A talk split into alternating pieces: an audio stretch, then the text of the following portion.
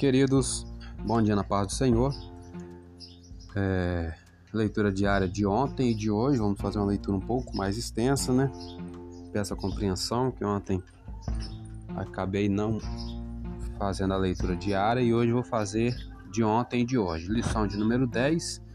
O título da lição é Paulo e seu amor pela igreja. Texto áureo lá em 2 Coríntios capítulo 5, versículo 14, apenas a parte A diz assim: "Porque o amor de Cristo nos constrange".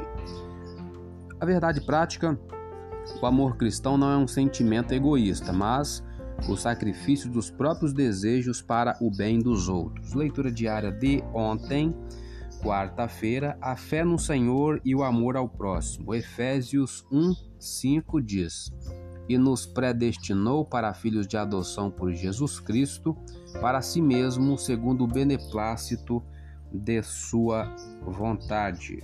Comentário: O plano imutável de Deus ou a frase segundo o beneplácito de sua vontade são outra forma de dizer que a salvação é uma obra divina e não o resultado de nossas obras.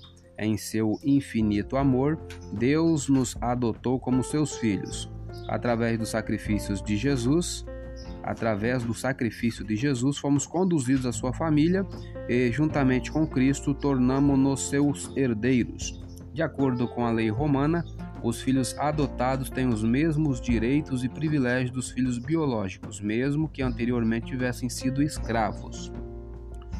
Paulo emprega esse termo para mostrar como nosso relacionamento com Deus é forte.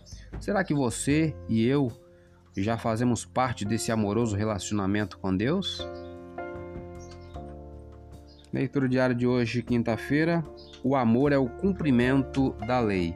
Romanos capítulo 13, versículo 10 diz assim: O amor não faz mal ao próximo, de sorte que o cumprimento da lei é o amor. Comentário: Os cristãos devem obedecer à lei do amor que suplanta tanto as leis cíveis quanto as religiosas. É muito fácil procurar desculpar nossa indiferença para com os outros simplesmente por não termos a obrigação legal de ajudá-los. Também é comum nos justificarmos quando prejudicamos os outros por nossos atos tecnicamente legais. Mas Jesus não deixa brechas em sua lei do amor. Devemos ir além da lei humana e imitar o Deus de amor. Vamos é, para a revista. É, comentário introdução é o tópico 1 fala sobre o amor de Paulo pela igreja. O ponto 1, o amor como o de um pai para um filho. A primeira carta de Paulo aos Tessalonicenses atesta o amor do apóstolo pelos membros dessa igreja.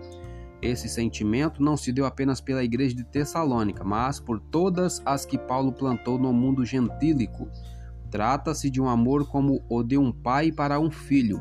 Veja o que o apóstolo diz a respeito dos coríntios, lá em 1 Coríntios 4,15.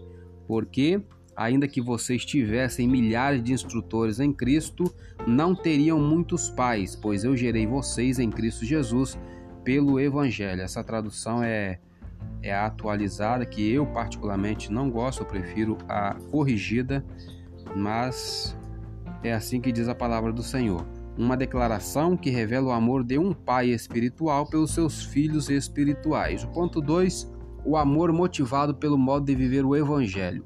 Um dos elogios de Paulo aos Tessalonicenses foi a respeito do modo como eles receberam a palavra e sua prática em coerência com o ensino recebido.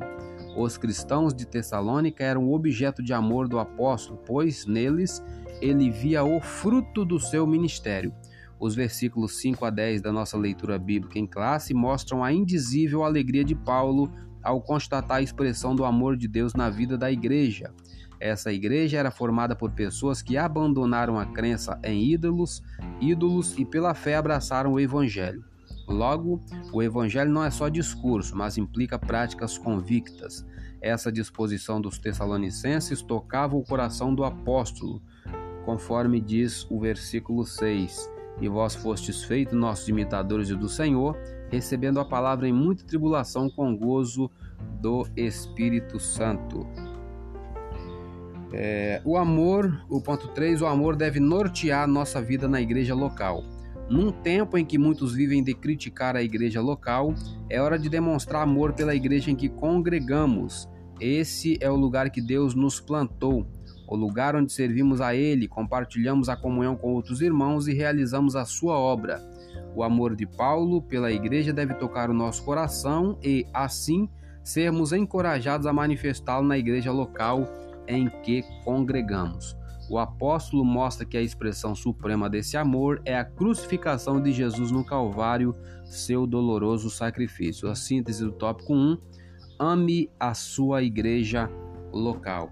Ainda o tópico 2: amor e fé na igreja.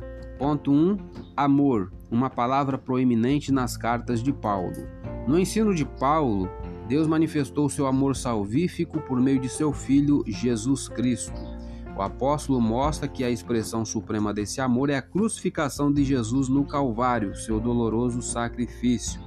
Ele confirma isso ao escrever aos Romanos, lá no capítulo 5, versículo 8, que diz: Mas Deus prova o seu amor para conosco em que Cristo morreu por nós, sendo nós ainda pecadores.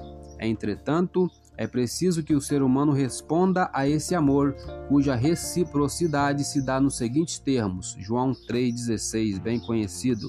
Porque Deus amou o mundo de tal maneira que deu seu Filho unigênito, para que todo aquele que nele crê não pereça, mas tenha a vida eterna. É preciso crer para responder a esse amor. O ponto 2: a fé e o amor no ensino de Paulo. O apóstolo nos diz que o amor é a fonte da justiça de Deus imputada ao pecador, concedida pela graça por meio da fé. Assim, fé e amor têm uma correlação inigualável. Aos Efésios, Paulo escreveu, capítulo 1, versículo 15: Pelo que, ouvindo eu também a fé que entre vós há no Senhor Jesus e o vosso amor para com todos os santos. Em 2 Tessalonicenses, ele arremata, capítulo 1, versículo 3: Sempre devemos, irmãos, dar graças a Deus por vós, como é de razão, porque a vossa fé cresce muitíssimo e o amor de cada um de vós aumenta de uns para com os outros. Portanto, segundo o ensino do apóstolo, há uma correlação necessária entre a fé em Cristo e o amor entre os irmãos. Logo, na fé cristã, o único débito que temos como crentes em Jesus é o amor recíproco para com os outros. A palavra de Deus diz: A ninguém devais coisa alguma a não ser o amor. Esse amor deve ser demonstrado na igreja local. Ponto 3, para terminar, a dimensão prática do amor na igreja. No ministério de Paulo, o amor tem um caráter prático e, de acordo com o ensino do nosso Senhor, principalmente conforme apresentado na parábola do bom samaritano, lá em Lucas 10, o amor se manifesta na atitude concreta em relação ao outro, num contexto em que nos acostumamos a denominar o amor como algo abstrato, é preciso mostrá-lo de maneira concreta no ambiente da igreja local. Pastorear com fidelidade os crentes, suprir a necessidade de quem precisa, visitar os irmãos em suas enfermidades, orar uns pelos outros e tudo quanto se apresentar como oportunidade de amar. Síntese do tópico 2: o amor e a fé aparecem nas cartas de Paulo como virtudes complementares. Eu sou Elias Rodrigues, essa foi mais uma leitura diária de ontem e de hoje. Compartilhe esse áudio com seu grupo de amigos, que Deus nos abençoe. Amém.